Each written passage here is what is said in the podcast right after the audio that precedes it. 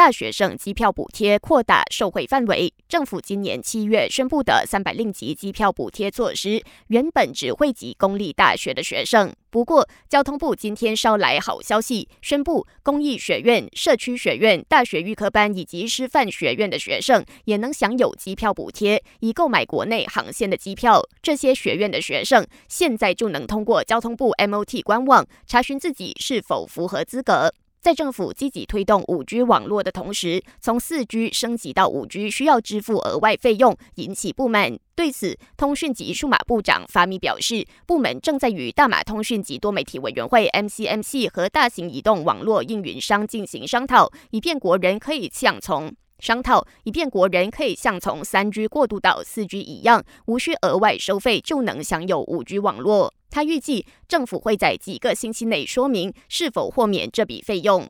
截至上个月，我国人口稠密地区的五 G 网络覆盖率已经超过七成，但五 G 用户总数只有两百四十九万人，渗透率为百分之七点四。而不多人使用五 G 网络的原因之一，是因为没有五 G 设备。法米透露，国内四千五百万个移动设备用户账号中，只有七百万个账号可以使用五 G。换个焦点，吉隆坡交赖一名母亲今早在开车上班途中，竟然忘记把自己八个月大的女儿送到托儿所，导致女婴在车内暴晒近十个小时后不幸毙命。警方证实将援引儿童法令展开调查，并会在女婴的安葬仪式后传召小死者母亲录取口供。感谢收听，我是子琪。